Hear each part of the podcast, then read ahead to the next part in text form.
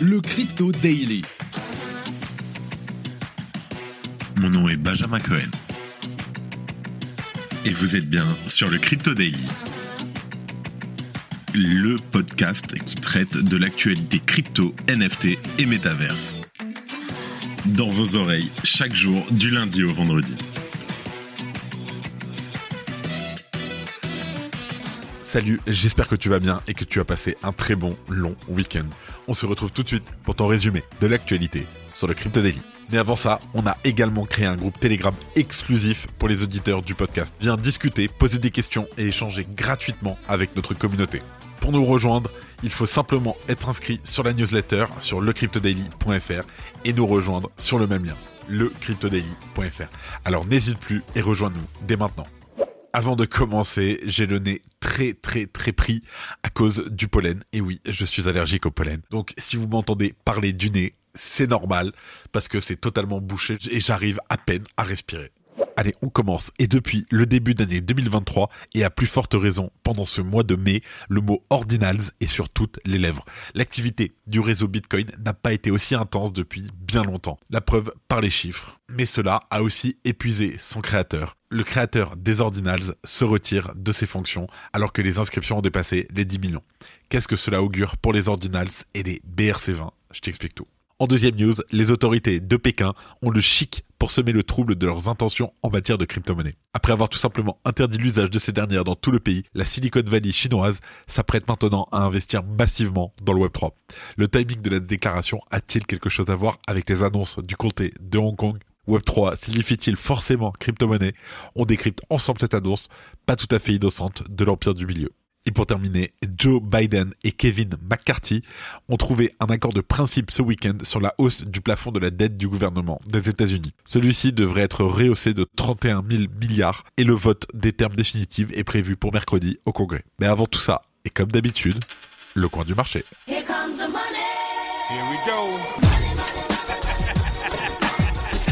Donc on a eu un week-end un peu vert, mais là on est quand même tranquille, ça reste vert, mais c'est un peu plus tranquille. On a un Bitcoin à 28 000 dollars, l'Ethereum à 1915 dollars, le BNB à 313 dollars, le XRP plus 5% en 24 heures à 0,5 dollars, le Cardano à 0,38 dollars, le Dogecoin il a pas bougé à 0,07, le Polygon moins 2% à 0,91 et le Solana plus 3% à 21,29 dollars qui a plus de 7% sur la semaine.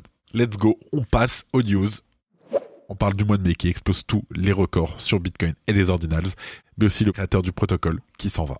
La blockchain Bitcoin, ancêtre des cryptos que certains jugeaient immuables, qualifiés de vieillottes, voire dépassés, vient en ce mois de mai de tous les faire taire. Pour le meilleur et pour le pire d'ailleurs. Immuable, Bitcoin l'est toujours, mais une nouveauté a fait son apparition. Certes, la création des ordinals était déjà possible depuis un bon moment, que ce soit des NFT ou les fameux tokens BRC20, récemment surgis des entrailles de la blockchain Bitcoin. La véritable nouveauté de ces derniers mois, en revanche, ce sont les outils et avant tout leur accessibilité. Soudain, créer un token BRC20 sur Bitcoin devient très très simple. De fait, tout le monde veut s'y essayer. En plus, des collections NFT de ce début d'année se mettent alors à apparaître nombre de nouveaux tokens plus ou moins pertinents. D'ailleurs, moins que plus d'ailleurs. Sauf que tout ce petit monde a besoin de transactions pour exister. Utiliser la blockchain mère a un coût et le réseau Bitcoin le fait savoir. Ceux qui sont ravis dans l'histoire, ce sont les mineurs de Bitcoin, évidemment.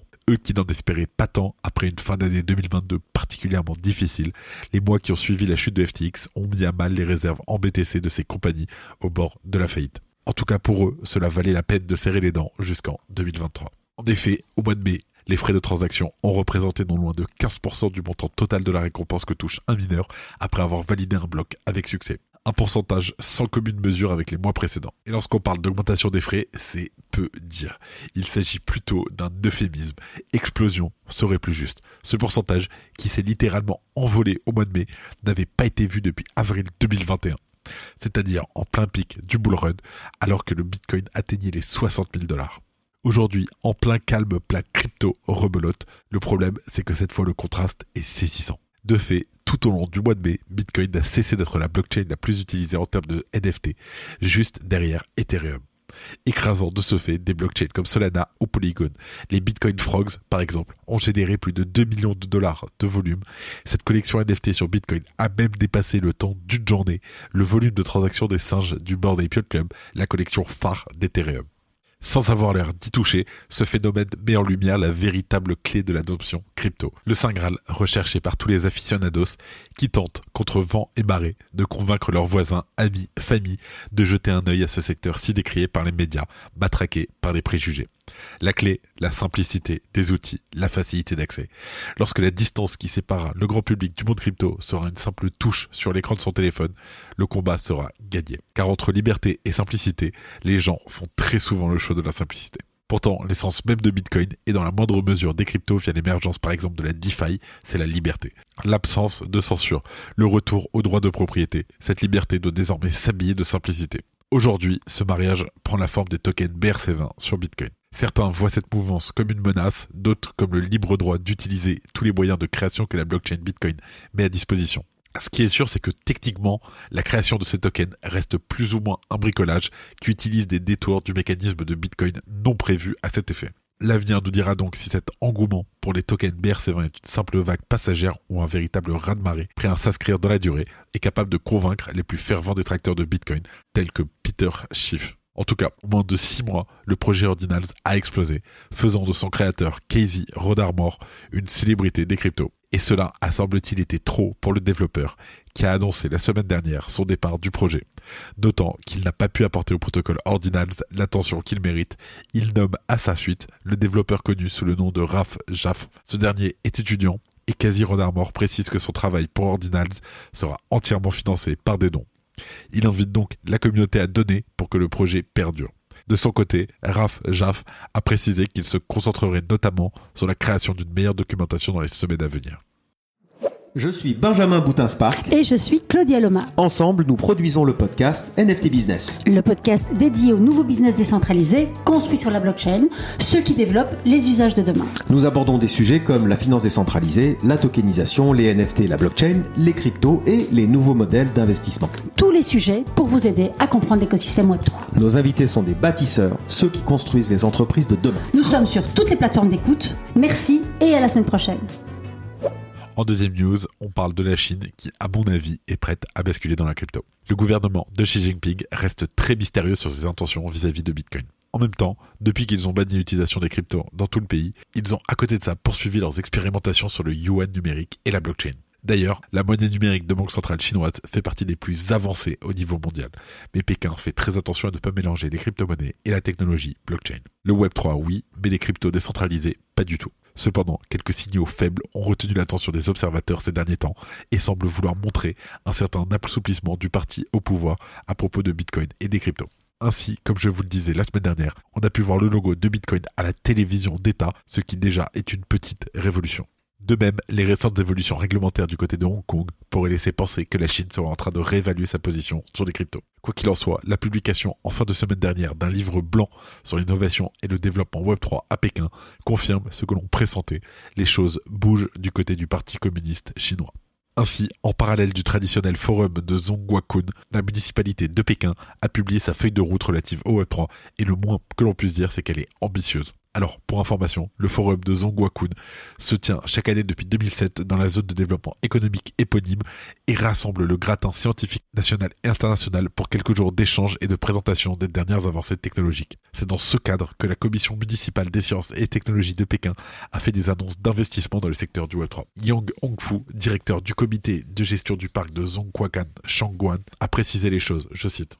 À partir de cette année, le district de Shaoyang investira pas moins de 100 millions de yuan, l'équivalent de 14 millions de dollars, dans des fonds spéciaux chaque année pour soutenir la construction de l'écosystème industriel de l'Internet 3.0. Le plan d'action triennal pour l'innovation et le développement de l'Internet 3.0 du district de Shaoyang aura pour objectif de faire du district de Shaoyang l'un des principales hauts plateaux industriels de l'Internet 3.0 au niveau national d'ici 2025. Le livre blanc aborde le Web3 sous un angle très technique et le divise en différentes couches et domaines d'activité. Sont cités en exemple les NFT, l'intelligence artificielle, la blockchain, les plus informatiques et les réseaux de communication, mais aussi la relation cerveau-ordinateur ou encore la réalité virtuelle. Enfin, il est question que ces avances génèrent des applications pour le divertissement grand public, la fabrication industrielle, les services gouvernementaux, la gestion de la ville et d'autres sous-domaines encore. On peut également lire dans le document que d'autres villes comme Shanghai ou Guangzhou pourraient suivre le même exemple et chercher à développer d'autres aspects du Web3. Bien sûr, on peut noter que dans l'intégralité du livre blanc, pas une seule fois le mot crypto-monnaie n'est explicitement cité, ce qui laisse à penser qu'elle ne serait pas concernée. Quoi qu'il arrive, le contexte économique et géopolitique actuel laisse penser que Bitcoin pourrait avoir un rôle plus important qu'il n'y paraît dans les nouvelles relations entre l'Est et l'Ouest. Merci d'écouter le Crypto Daily. Et pour terminer, on parle des États-Unis qui ont trouvé un accord de principe sur le plafond de la dette. Je t'explique. Alors dans la nuit de samedi à dimanche, les États-Unis ont trouvé un accord temporaire sur le plafond de la dette du gouvernement. Cette annonce fait suite à des négociations téléphoniques entre le président Biden ainsi que le président de la Chambre des représentants, Kevin McCarthy. Pour rappel, alors que la situation n'avançait pas jusque-là, le pays aurait théoriquement pu se retrouver en défaut de paiement début juin, faute d'accord. Kevin McCarthy a d'ailleurs pointé du doigt le fait que Joe Biden a perdu du temps et refusé de négocier pendant des mois. La semaine dernière, il n'avait pas mâché ses mots face à la situation. Le président Biden ne pense pas qu'il y ait un seul dollar d'économie à trouver dans le budget du gouvernement fédéral. Il préférerait être le premier président de l'histoire à faire défaut sur la dette plutôt que de risquer de contrarier les socialistes radicaux qui mènent la barque des démocrates en ce moment. Alors, cet accord devrait permettre de relever le plafond de la dette du gouvernement à 31 400 milliards de dollars. À titre indicatif, c'est plus que le PIB du pays, et pour cause, ce dernier élevé à 25 461 milliards de dollars en 2022. Afin de parvenir à cet accord de principe, les deux parties ont dû faire des concessions, comme l'a souligné Joe Biden. L'accord représente un compromis, ce qui signifie que tout le monde n'obtient pas ce qu'il veut. C'est la responsabilité de gouverner. Au cours de la journée suivante, nos équipes de négociation finaliseront le texte législatif et l'accord sera soumis à la Chambre et au Sénat des États-Unis. Alors, si les détails de l'accord n'ont pas été fournis, Reuters rapporte que les dépenses auraient été plafonnées pour une durée de deux ans. En outre, des fonds Covid non utilisés seront récupérés et de nouveaux régimes fiscaux initialement prévus seraient bloqués. À partir de 2025, les dépenses pourraient augmenter de nouveau à raison de 1% par an. Selon le président de la Chambre, les termes définitifs de cet accord seront votés mercredi, demain, par le Congrès. Bien entendu, en parallèle de cette annonce, Bitcoin a vu son cours augmenter. Un château de cartes, on va voir ce que ça donne. Et avant de terminer les actualités, en bref, avec Bean Crypto, merci à eux.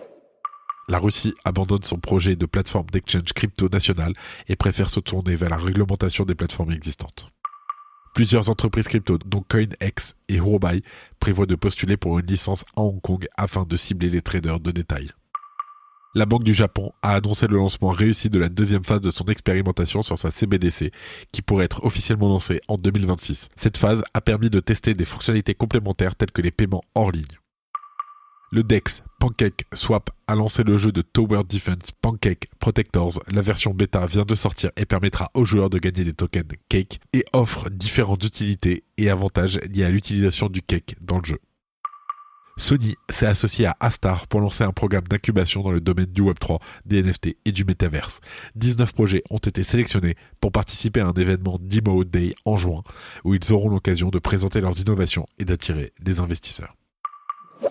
C'est la fin de ce résumé de l'actualité du jour sur le Crypto Daily. Évidemment, pensez à vous abonner pour ne pas rater le suivant, quelle que soit d'ailleurs l'application que vous utilisez pour m'écouter. Rendez-vous aussi sur Twitter et LinkedIn pour d'autres contenus d'actualité exclusifs. Je crois que j'ai tout dit, faites attention à vous, et moi je vous dis à demain.